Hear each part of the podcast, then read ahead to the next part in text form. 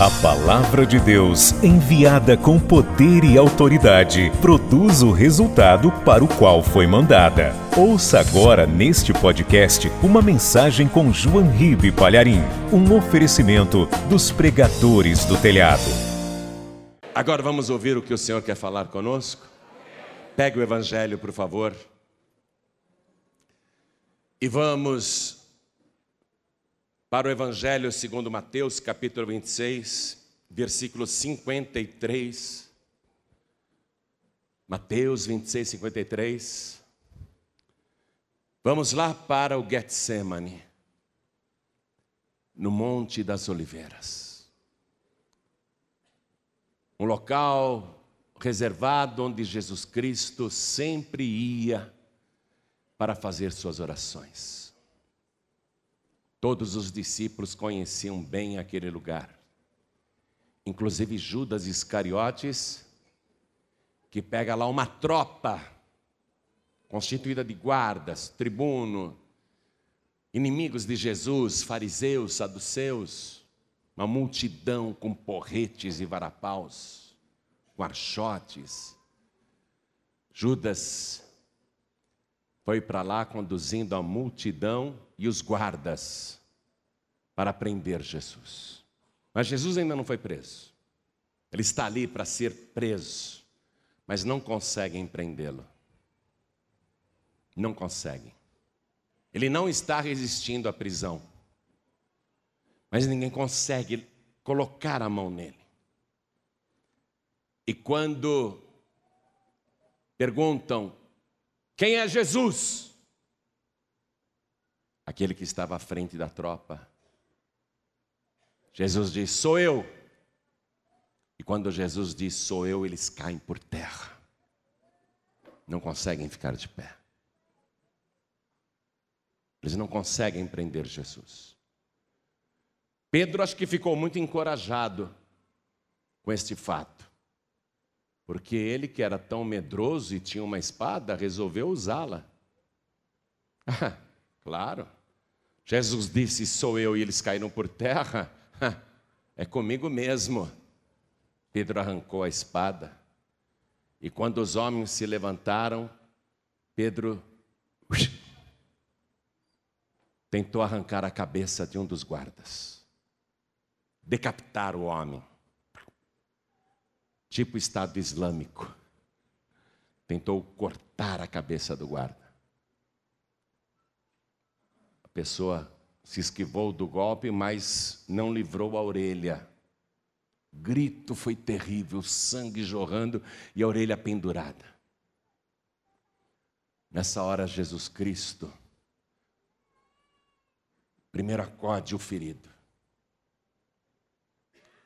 Ele coloca a mão na orelha do soldado ferido. O ouvido dele estava zunindo, o sangue quente escorrendo, a orelha pendurada, a dor. Ele estava surdo desse ouvido por causa do golpe. Coloque a mão assim, só para você fazer uma experiência. Esse ouvido estava meio surdo, um zumbido grande, a dor, o sangue jorrando. Jesus tira a mão dele de cima. Aí Jesus pega a orelha, põe direitinho de volta no lugar.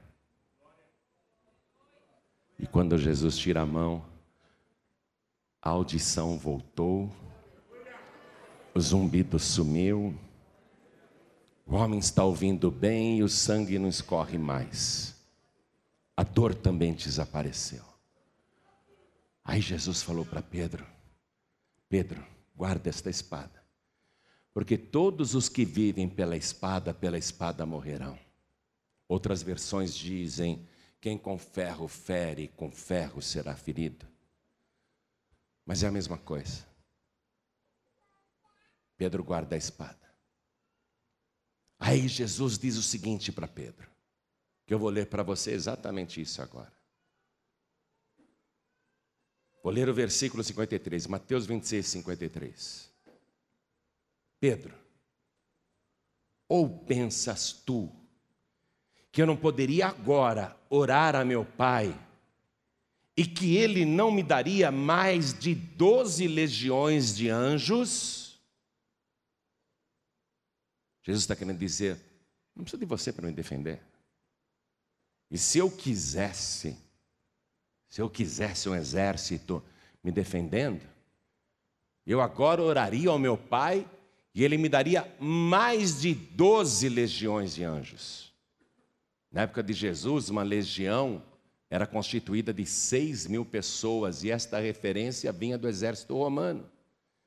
Porque o exército de César tinha muitas divisões, e a legião romana era muito poderosa, e cada legião era constituída de seis mil soldados. E Jesus diz assim: Eu poderia agora, se eu quisesse, pedir mais de doze legiões de anjos. Ou seja, Jesus está dizendo que se ele quisesse, teria ali, no Getsemane, no Monte das Oliveiras, 72 mil anjos ou mais. Mas Jesus Cristo não precisa de ninguém para defendê-lo. Não tem ninguém capaz de defendê-lo simplesmente porque ele não precisa ser defendido porque Ele é todo poderoso. Porque Ele sozinho reúne todo o poder. Então, vamos voltar na pergunta que ele fez para Pedro. É uma pergunta para você também, que muitas e muitas vezes quer lutar com as suas próprias forças, usando as suas próprias armas, se defender da tua maneira. A pergunta é para você também. Ou pensas tu que eu não poderia agora orar a meu Pai e que ele não me daria mais de doze legiões de anjos? Amém? Eu vou reler esta parte e cada pessoa que está comigo aqui na sede da Paz e Vida repete em seguida, mas bem alto, tá bom? Vamos lá. Ou pensas tu, Ou pensas tu que eu não poderia agora orar a meu Pai e que Ele não me daria mais de doze legiões de anjos. Amém? Jesus está falando, você acha que eu preciso de anjo para me defender, Pedro? Você acha que eu preciso de homem para me defender? Vem cá, você está botando fé no anjo da guarda? Eu tenho um, mas eu não falo com ele, não. Nem acendo vela para ele. Eu estou no Salmo 91, versículo 11, que diz que Deus é que dá ordem aos seus anjos a meu respeito. Eu não falo com anjo, eu falo com Deus. Você acha que eu quero um anjo para ser o meu protetor? Não. Nem você precisa disso. Amém? Nem você precisa desse tipo de protetor, porque você tem o próprio Deus com você. Você não vai mais lutar com as tuas armas, nem com as tuas forças. Você não vai agir de repente, baseado, baseada na tua própria vontade, mas sim dentro da vontade de Deus. Você crê que isto aconteceu? Você crê que Jesus fez esta pergunta? Você crê que se Jesus quisesse, ele poderia invocar não apenas 72 mil anjos, mas o céu inteiro? Ele poderia, mas não precisa. Para quê? Se ele é o Alfa e o Ômega, o princípio e o fim, aquele que era, que é e que há de vir, o Todo-Poderoso. Vamos aplaudir o Todo-Poderoso agora. Vamos dar para esta palavra a melhor salva de palmas já dada em nossa vida. E você que está nos ouvindo pela rádio, no Brasil, em Portugal, em Cabo Verde, Angola, Moçambique, Tomé e Príncipe, Macau, Timor-Leste, povos de língua portuguesa que estão nos ouvindo pelas rádios, juntem-se a nós aqui em São Paulo e glorifiquem a Deus conosco.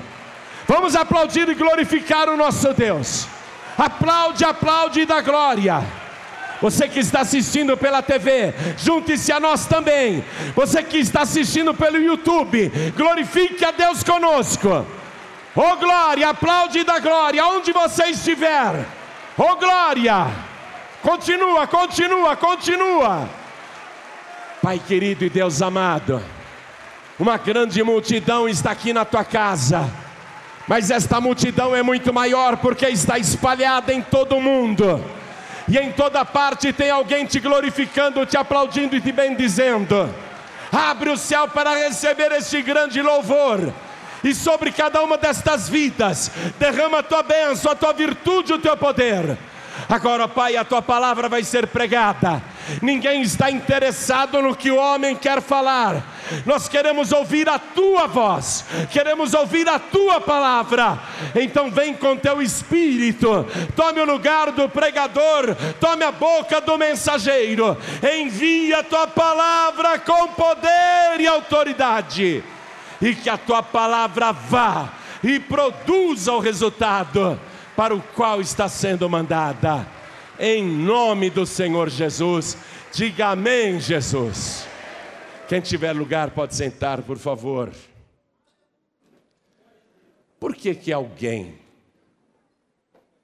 que tem tanto poder se deixaria prender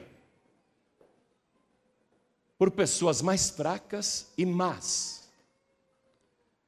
para que fizessem com ele o que quisessem.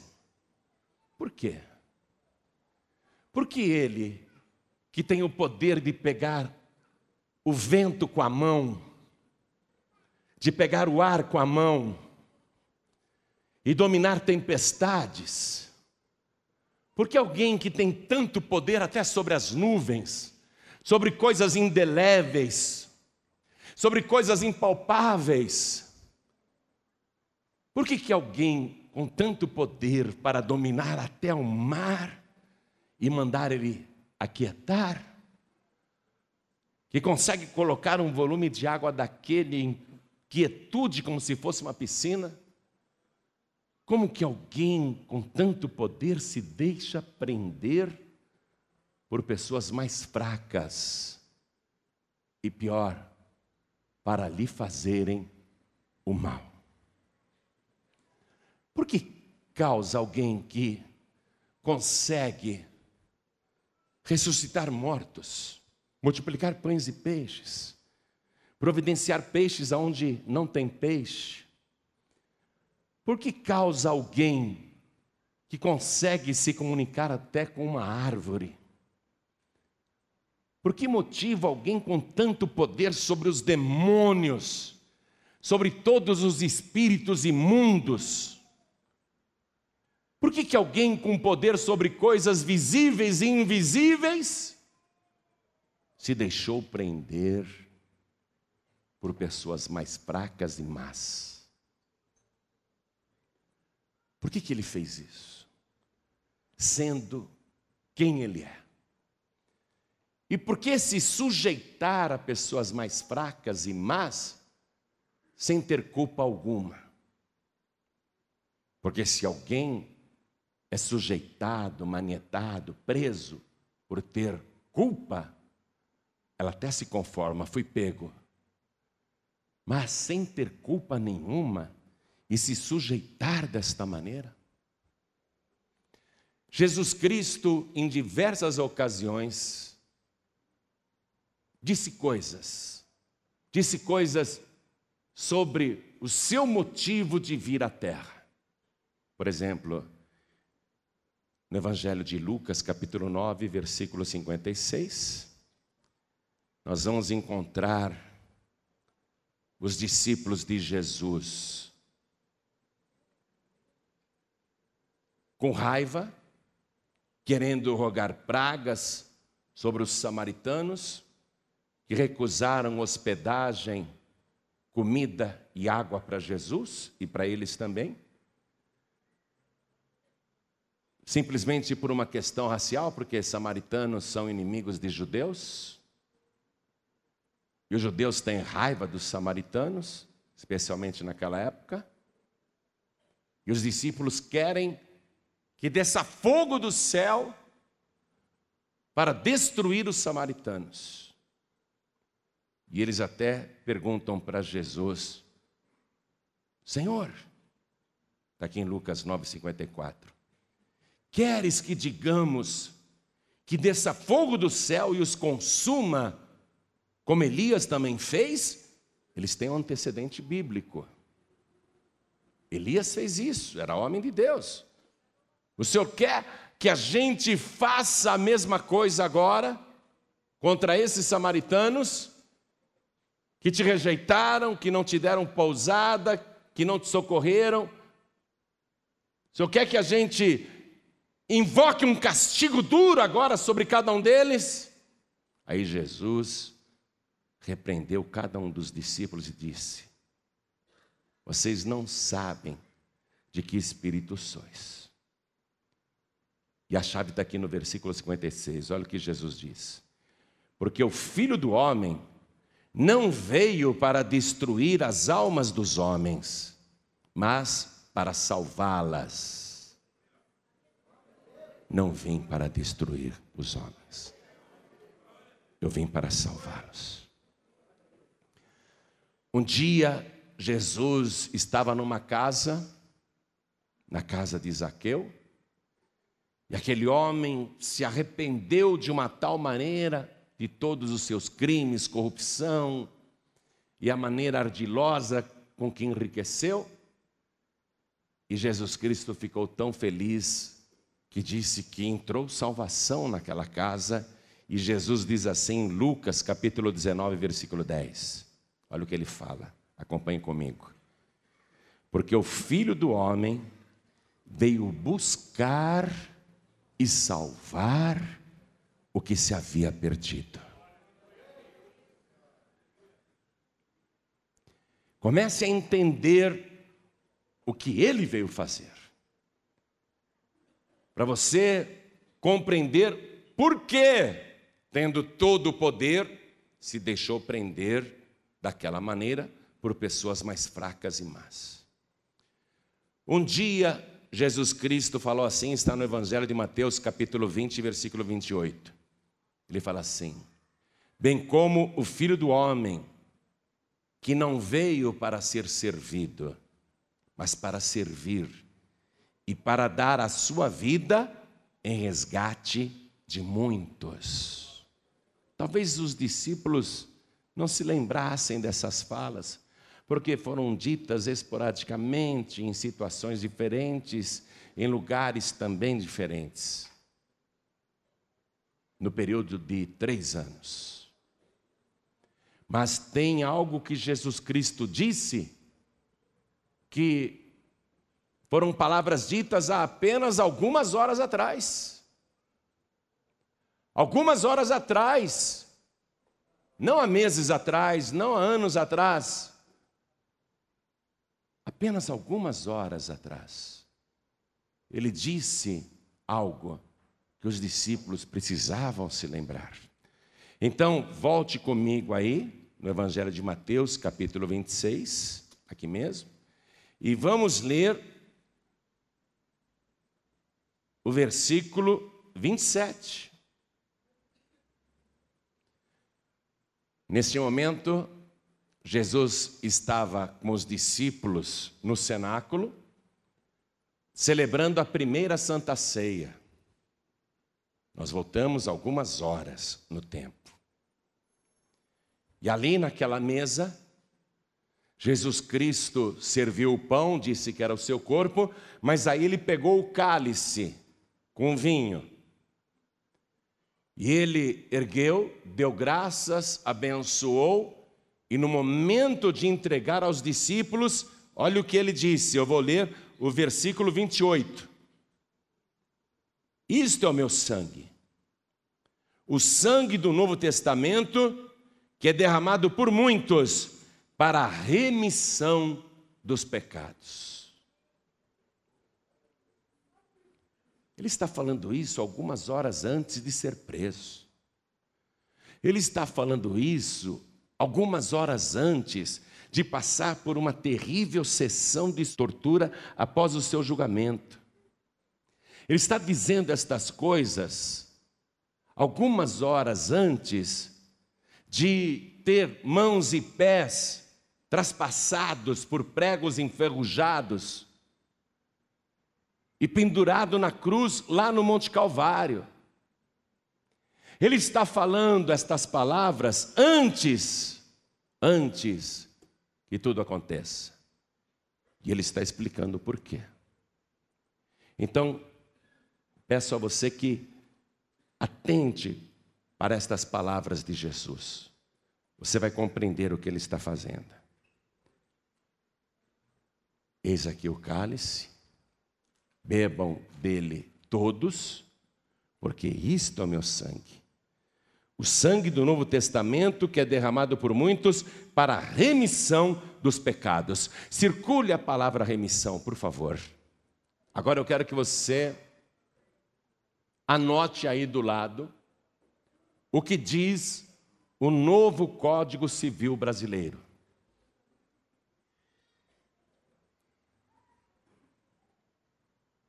Artigo 385.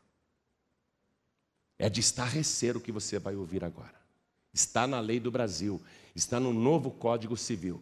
Escute. É o capítulo que trata de remissão. É o artigo que fala diretamente de remissão. Veja, estamos há quanto tempo distantes da primeira Santa Ceia que Jesus Cristo realizou lá no cenáculo, no Monte Sião, em Jerusalém. Estamos há quanto tempo distantes? Mas veja o que diz o novíssimo Código Civil Brasileiro, artigo 385. Vou até pedir para você anotar como se fosse um ditado, porque é pouquinha coisa. A remissão da dívida, escreve aí. Eu não estou lendo a Bíblia, não, estou lendo o Código Civil Brasileiro, artigo 385. A remissão da dívida, vírgula, aceita pelo devedor, vírgula. Parece ditado de escola, né? A remissão da dívida, vírgula. Anote aí do lado. Aceita pelo devedor, vírgula. Extingue a obrigação. Fecha aspas. Isso está no novíssimo Código Civil Brasileiro. O que Jesus falou lá no cenáculo, horas antes de ser preso? Isto é meu sangue. O sangue do Novo Testamento, que é derramado por muitos para a remissão, diga remissão, remissão. dos pecados. Então, de acordo com o Código Civil Brasileiro, artigo 385, um credor tem um devedor. E o devedor não consegue pagar a dívida. E o credor resolve remir, perdoar o devedor. Resolve perdoar. Mas no Código Civil Brasileiro, a remissão só funciona se o credor chamar o devedor e perguntar: Você aceita a minha remissão? Se o devedor não aceitar a oferta do credor, ele vai continuar com a sua dívida e com a obrigação a ser cumprida. Mas se ele falar assim, eu aceito, eu aceito a remissão que você está me propondo, então isso tem que ser documentado. E a partir do momento que é documentado, então a remissão produz o seu efeito. Qual é o efeito da remissão? Extinguir a obrigação, extinguir a dívida. Está compreendendo? Quem está compreendendo, levante a mão. Vamos supor que o devedor seja orgulhoso. Não, eu vou pagar. Eu vou dar um jeito. Não, não, eu devo, eu devo, eu devo, eu vou pagar. Muito obrigado pela sua oferta, mas eu não quero a remissão. A dívida continua ativa. A dívida continua sendo exigida. A obrigação não foi extinta, ainda que o credor tenha oferecido a remissão. Quem entendeu, diga amém. O credor chega e oferece a remissão, mas o devedor não aceita a remissão, então, mesmo com a oferta do credor, mesmo o credor dizendo: Eu te ofereço perdão da dívida, o fato do credor não aceitar não extingue a obrigação. A obrigação só será extinta se o devedor disser: Muito obrigado, credor. É um grande favor perdoar a minha dívida porque eu não tenho como pagar. Eu aceito sim. Eu aceito a tua oferta. Ótimo, diz o credor. Então vamos lavrar um documento. Vamos assinar de comum acordo e a sua dívida estará perdoada. É assim que funciona no Código Civil Brasileiro. Escute bem, funciona assim também na palavra de Deus. Todo ser humano que peca, e não importa se é um pecadinho, um pecadão, não pense você que somente os piores criminosos ou os piores pecadores é que precisam de remissão, porque todo pecado te condena. A palavra de Deus diz que o salário do pecado é a morte, e você pode ter pecado, ó, quando tinha 12, 13 anos de idade, 14 anos de idade, 15, 16, 17, 20. Você pode ter pecado anos atrás, mas a dívida está lá. Por quê? Porque você não pagou esta dívida. E sabe por que você não pagou esta dívida? Porque você não tem condições de pagá-la. Não há uma só pessoa na terra em condições de pagar diante de Deus a dívida que contraiu através dos seus pecados. Agora, Deus é o credor. E Jesus Cristo veio para buscar e salvar o que se tinha perdido.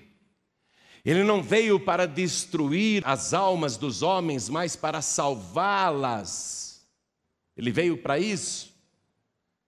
E ele vai então e faz o pagamento.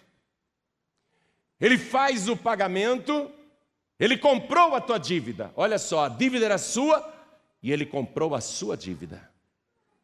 O sacrifício que Jesus Cristo fez na cruz do Calvário foi um pagamento para Deus, adquirindo todo o seu passivo espiritual, todas as suas dívidas espirituais. Jesus Cristo comprou todas as suas dívidas. Ele é o teu credor agora. E ele te procura e diz assim: Eu te ofereço a remissão.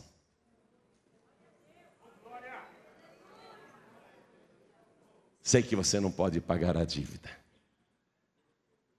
Eu comprei tua dívida. Eu assumi todos os seus pecados. Lá na cruz do Calvário, eu fiz recair sobre mim todas as suas iniquidades e todas as suas transgressões.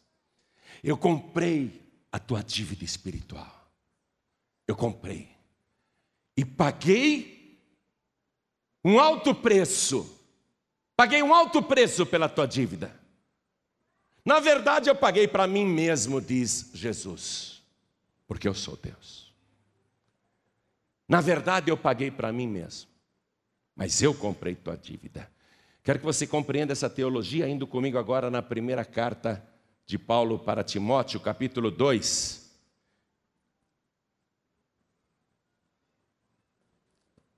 Primeira carta de Paulo a Timóteo, capítulo 2. Olha só. Vamos ler a partir do versículo 5. Primeira carta de Paulo a Timóteo, capítulo 2, versículo 5.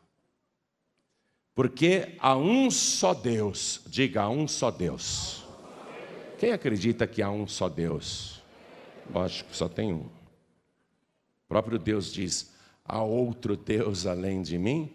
Não, não há outra rocha que eu conheça. Não existe outro Deus. Porque há um só Deus e um só mediador entre Deus e os homens, Jesus Cristo, homem. Jesus Cristo, sendo Deus, se fez homem. Viveu como homem para poder assumir as dívidas da humanidade. Ele só poderia fazer isso como homem, como Deus não. Ele só poderia comprar a dívida do homem, da mulher, se ele fosse homem. Então Deus se fez homem. Jesus Cristo é Deus, mas ele se fez homem. Quando a gente diz assim, o filho do macaco é um macaco. O filho de um ser humano é um ser humano. E o filho de Deus é? Você está compreendendo que ele é Deus, não? Mas ele se fez homem para quê? Para poder justamente receber os pecados humanos. Acompanhe a palavra. Vou reler. Porque há um só Deus e um só mediador entre Deus e os homens, Jesus Cristo, homem. Um só mediador, não tem medianeira nem mediadora. Não há outros mediadores. Não se engane e não se iluda. Qualquer outra afirmação de qualquer religião é falsa. Há um só Deus e um só mediador entre Deus e os homens Jesus Cristo, homem. Versículo 6: O qual se deu a si mesmo. Agora você está compreendendo? Hein? O qual se deu a si mesmo, em preço de redenção por todos. Diga inclusive por mim. Porque há um só Deus e um só mediador entre Deus e os homens, Jesus Cristo, homem, o qual se deu a si mesmo em preço de redenção, de remissão por todos. Então ele comprou a sua dívida. Ele pagou para ele mesmo. Ele se deu a si mesmo em preço de redenção. Ele pagou para ele mesmo, porque ele é Deus. Mas ele assumiu a sua dívida.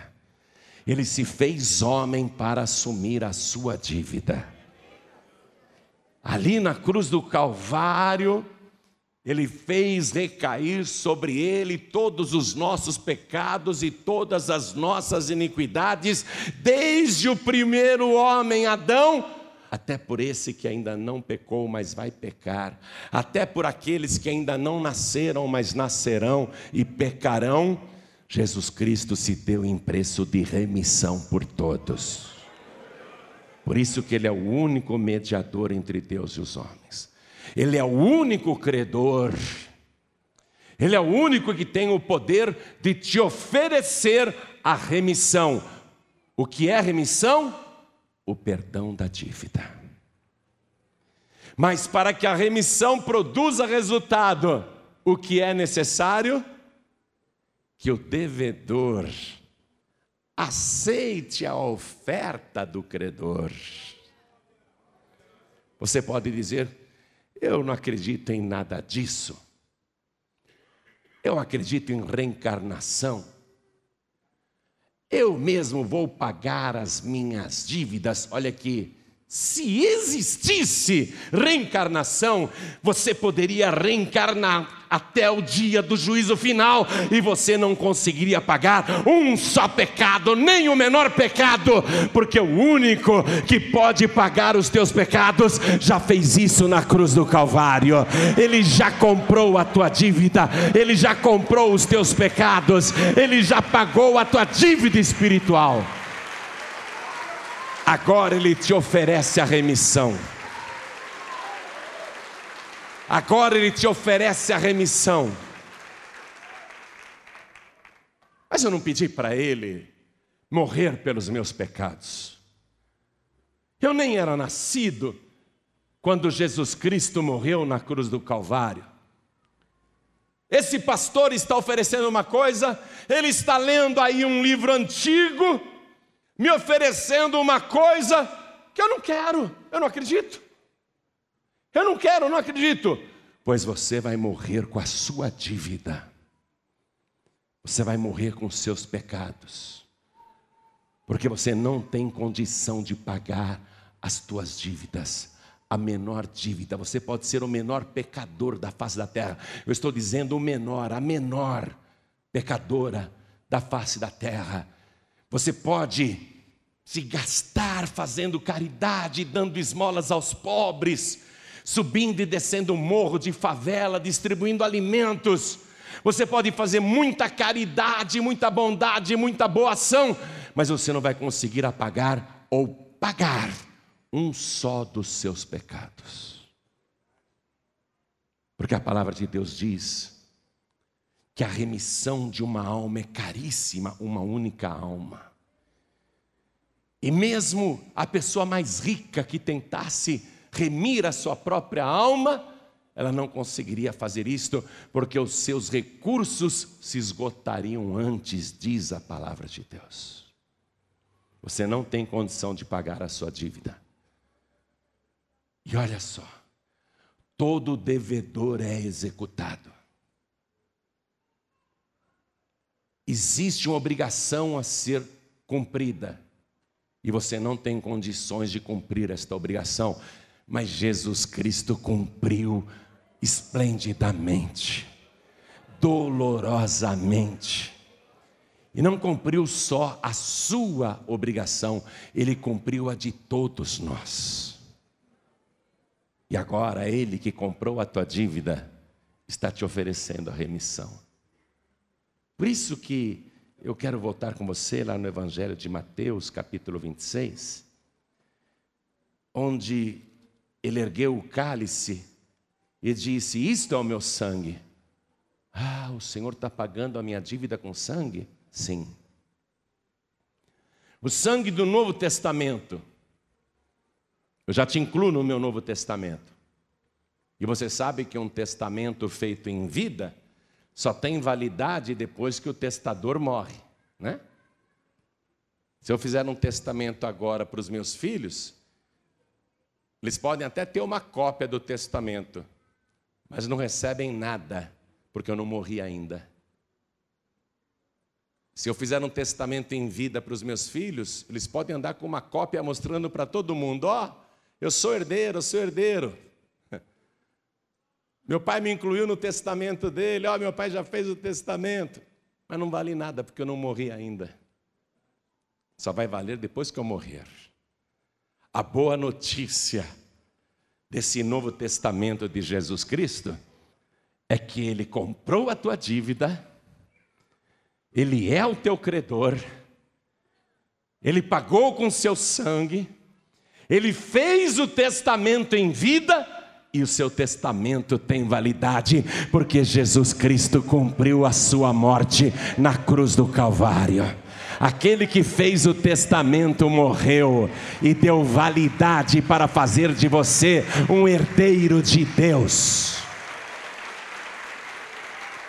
Esse testamento dele vale, porque ele morreu. Isto é o meu sangue, o sangue do Novo Testamento que é derramado por muitos para a remissão dos pecados. Ele morreu por todos, Mas a remissão, ele sabe que é para muitos apenas. Porque a remissão depende de o devedor aceitar a oferta do credor. Se você não quiser aceitar esta oferta de Jesus, então você está fora do testamento e do perdão da dívida. Você vai ter que pagar sua própria dívida e você não vai conseguir. Eu não queria estar na tua pele. Eu não queria estar no teu lugar. Você que está recusando a remissão oferecida por Jesus Cristo. Você que prefere o Kardec, você que prefere outro mediador ou outra medianeira, você que prefere uma entidade, um espírito, sei lá o que você prefere, mas recusa o credor, a oferta do credor, não haverá remissão para você. Não haverá perdão da tua dívida. Quem entendeu, diga amém. amém. Então toda a igreja agora fica de pé, por favor. Isto é o meu sangue.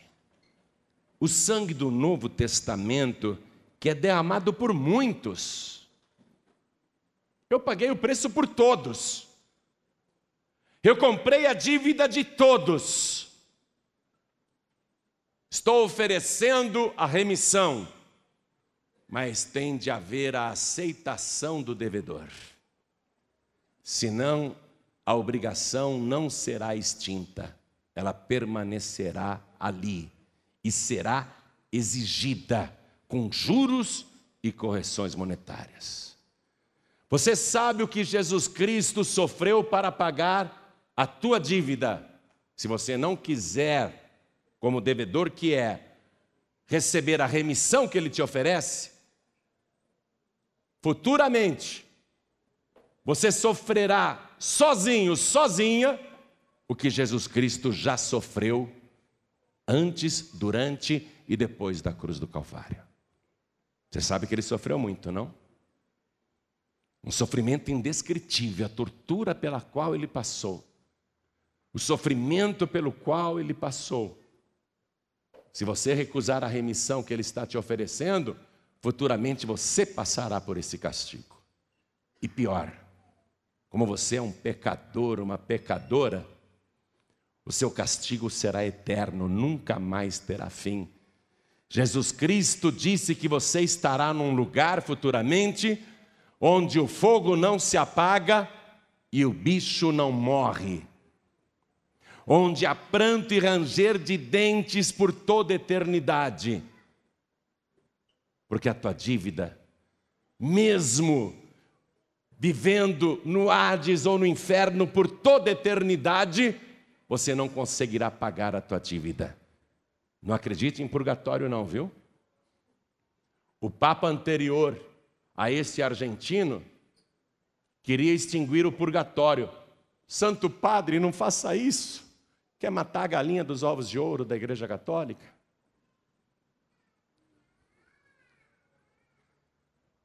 Porque tem muita gente pagando missa, pagando missa, sétimo dia, um mês, um ano e todo ano pagando missa, para ver se a alma do parente falecido sai do purgatório.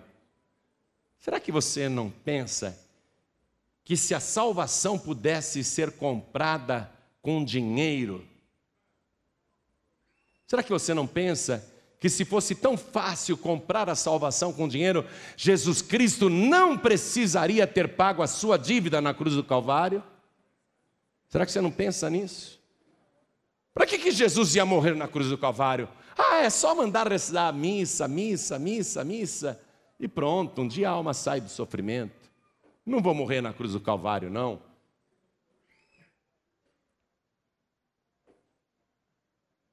a parente da minha cunhada morreu lá na Itália, uma parente dela. Deixou toda a fortuna para o padre, era uma mulher rica, com a condição de que toda semana o padre reze uma missa por ela. Fosse assim, hein? Todos os ricos iriam para o céu, né? E coitados dos pobres que não tem dinheiro nem para comprar uma vela, quanto mais para pagar uma missa. Hein? Estariam todos condenados ao inferno, mas graças a Deus que Jesus Cristo é o único mediador entre Deus e os homens, e ele se ofereceu a si mesmo em preço de redenção por todos. Se você refletir um pouquinho, se você colocar a cabeça para funcionar um pouquinho, você vai entender por que Jesus Cristo, sendo todo-poderoso, se deixou prender por pessoas mais fracas e más, para que fizessem com ele o que quisessem. Ele estava pagando o preço pelos teus pecados e assumindo a tua dívida e o teu castigo. Era você que devia passar por isso. Eu deveria passar por isso, mas eu não sou bobo. Ah, quando me ofereceram a remissão, eu peguei na hora. Onde que eu assino, Jesus? Onde que eu assino? O que, que eu tenho que fazer? Aí o Senhor me disse: se você aceita a minha oferta, a minha remissão, você precisa dobrar os teus joelhos e me confessar como teu único, suficiente, exclusivo e eterno Salvador. Aí eu vou lavrar um documento. Eu vou registrar o teu nome no cartório lá do céu. E vou escrever o teu nome no livro da vida. E ficará registrado para sempre que você aceitou a remissão que eu te ofereci. Eu era um devedor miserável, eu não tinha como pagar, eu tinha uma dívida com Deus, eu vivia chorando, a minha consciência culpada e atormentada. Mas desde que eu aceitei este acordo de remissão, onde Jesus Cristo, o meu credor, me ofereceu o perdão, ah, agora eu tenho paz. Agora eu sei que o meu nome está escrito no livro da vida. Agora eu sei que eu fui comprado pelo seu sangue precioso vertido na cruz do Calvário. Agora eu estou bem. Eu não tenho mais dívida nenhuma, sabia?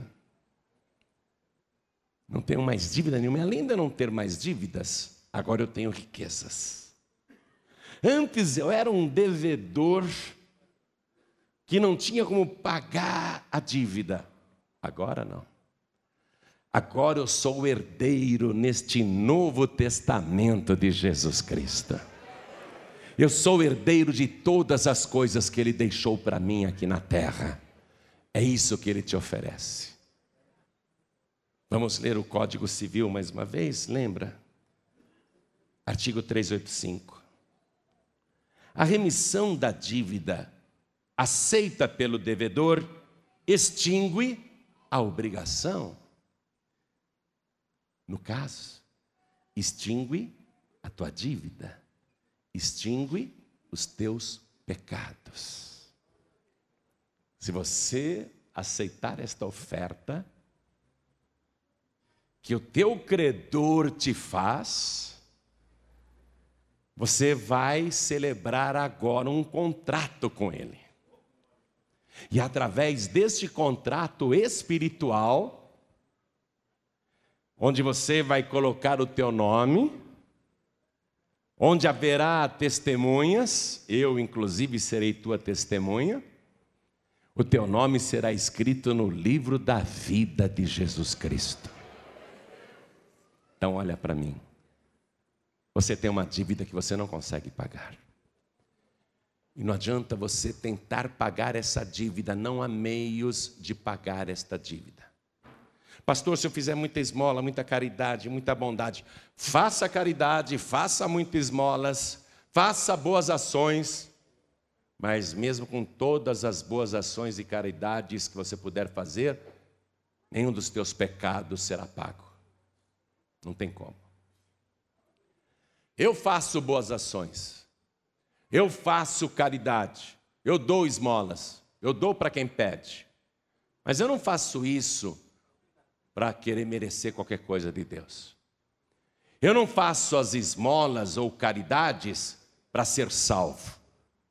Eu faço esmolas e caridades porque eu sou salvo. É muito diferente. Eu faço porque eu sou salvo. Eu não faço para ser salvo. Está compreendendo? Então, boas ações e caridades, esmolas, não poderão liquidar a tua dívida espiritual, nem o menor pecado. Pastor, eu penso que poderei voltar e reencarnar, como disse Kardec, tal é a lei, nascer, morrer e nascer de novo. Pois é, até hoje eu não vi o Kardec reencarnado. Até hoje eu não vi o Kardec reencarnado. Eu sei que o túmulo dele está lá em Paris. Ele não pagou nenhuma dívida, porque ele excluiu do Evangelho, segundo Allan Kardec, o sacrifício de Jesus, porque ele rejeitou a remissão oferecida por Jesus. A remissão oferecida por Jesus aniquila o kardecismo. Porque você não precisa reencarnar para pagar os teus pecados. Jesus Cristo já morreu e pagou todos os teus pecados a tua dívida já está paga. Jesus Cristo já pagou o teu karma, Ele comprou os teus pecados, Ele é o teu credor.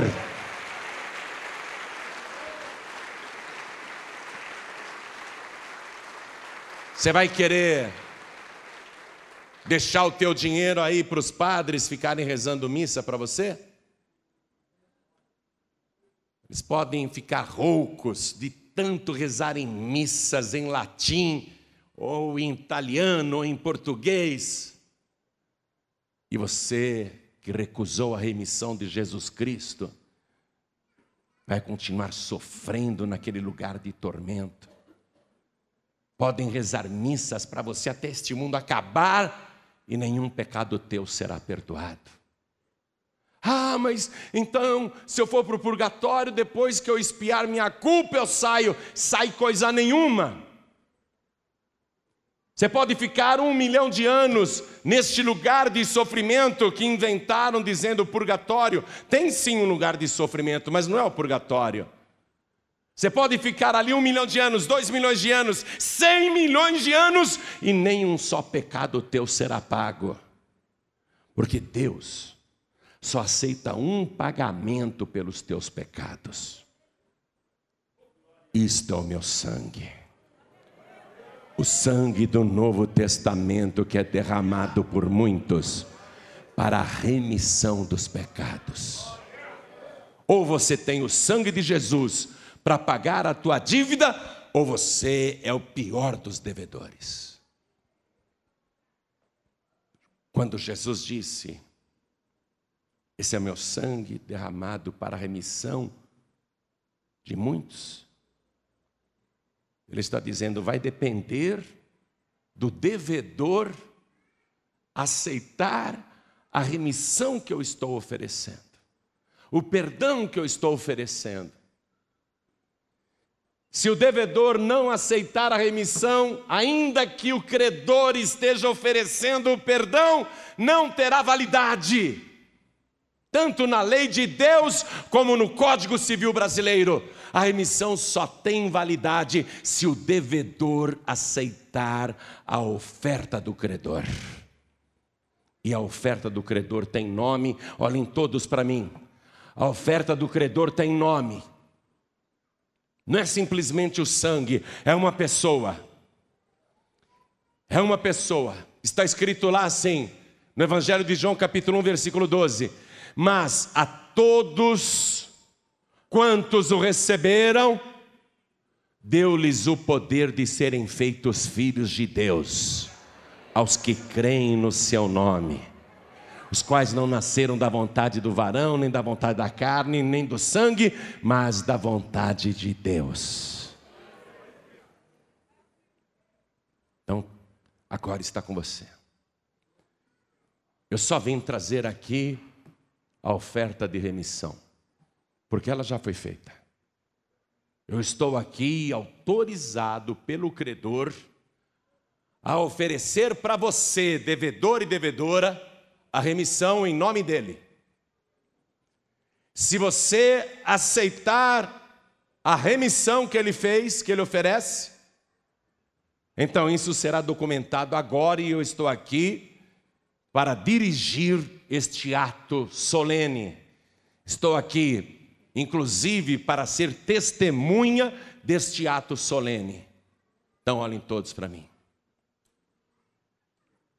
Você aceita a remissão que o credor Jesus Cristo te oferece? Se você aceitar, Ele vai perdoar todas as suas dívidas e extinguir a sua obrigação. Você voltará para casa sem dever mais nada. Olha para mim, quantos aqui? Querem receber Jesus Cristo como único, suficiente, exclusivo e eterno Salvador. Quem quer, quem quer esta remissão, quem quer esta oferta, ergue a mão direita assim bem alto. Todos que querem, todos que querem esta oferta irrecusável. Oh glória, bem-aventurado homem, bem-aventurada mulher que recebe esta oferta agora quem está recebendo esta oferta e ergueu a mão, vem aqui para frente em nome de Jesus e vamos aplaudir ao nosso Senhor. Vamos aplaudir ao nosso Senhor por cada pessoa que vai celebrar esta remissão com Ele. Os devedores que vão aceitar esta remissão, vem aqui para frente agora. Vamos aplaudir, igreja, vamos aplaudir mais. Vamos aplaudir mais, vamos aplaudir mais e não fique no teu lugar não. Não tenha vergonha não. Pior é você continuar com essa dívida. Olha quanta gente que está chegando. Vamos aplaudir mais ao nome de Jesus. Venha, venha, eu sei que você é um devedor, eu sei que você é uma devedora, eu sei que você não tem como pagar, mas Ele já pagou a tua dívida. Oh glória, vamos aplaudir mais, igreja. Eu quero chamar aqui todos os filhos pródigos e todas as filhas pródigas que saíram da casa do pai e hoje estão sem igreja nenhuma. Filho pródigo, olha como está a tua vida. Filha pródiga, olha como está a tua vida. Você vai deixar piorar mais ainda? E você sabe muito bem que Jesus Cristo está voltando, hein, filho pródigo? Hein, filha pródiga? Você sabe que Jesus está voltando. Você vai continuar no mundo? Tendo esta oferta maravilhosa? O Pai te recebe do jeito que você está. Você que não tem igreja nenhuma, você que está afastado, afastada, vem aqui para frente em nome de Jesus. Venha do jeito que você está. Venha do jeito que você está. Peça licença e venha. Isso, vamos aplaudir. Vem, filha pródiga. Vem, filho pródigo. Vamos aplaudir, igreja, e vamos comemorar, porque esse meu filho estava morto e reviveu, tinha se perdido e foi achado. Oh glória, vamos aplaudir mais ao nome de Jesus. Glória a Deus. Quero falar com você que diz assim, Pastor João Ribe, eu já aceitei a remissão que ele me ofereceu, mas eu fiz mais uma dívida. Eu pequei. Eu continuo crendo nele como o único Senhor, único Salvador. Mas eu fiz mais uma dívida, eu pequei. E eu quero me livrar desta dívida agora. Muito bem. Ele, além de ser o teu remidor, ele é o teu advogado. O advogado sempre defende o cliente. Mesmo sabendo que o cliente é culpado, o advogado tem a obrigação de defendê-lo e trabalhar pela sua absolvição. Só que Jesus Cristo, além de advogado, ele é juiz. Por isso que é bom ter ele como advogado. Porque além dele defender a tua causa, é ele mesmo que julga a causa. Então, se você pecou, errou, você tem que pedir para Ele perdão. Humilhai-vos debaixo da potente mão de Deus, e Ele, a seu tempo, vos exaltará. Vem se humilhar na presença de Deus. Vem pedir perdão ao teu Deus. Isso. Quero falar com você que está assistindo esta mensagem pela TV ou no teu DVD, ou você baixou da internet, ou foi lá no YouTube e pegou a mensagem, ou algum pregador do telhado te deu esse DVD. Você ouviu a mensagem. A oferta é maravilhosa. Ele é o teu credor. Você aceita a remissão? Se você aceita, ajoelhe-se aí ao lado do teu televisor. Ajoelhe-se ao lado do teu computador. Quero falar com você que está ouvindo pela rádio, em qualquer lugar do Brasil. Eu sei que tem gente me ouvindo agora em Cabo Verde.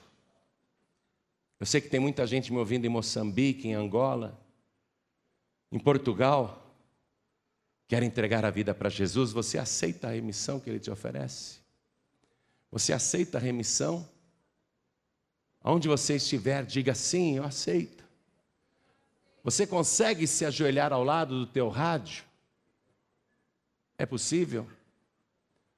Pastor João Ribeiro, estou em trânsito, estou dirigindo, ou estou dentro de um trem, de um metrô, de uma lotação, estou ouvindo no rádio do celular, estou dentro de um ônibus.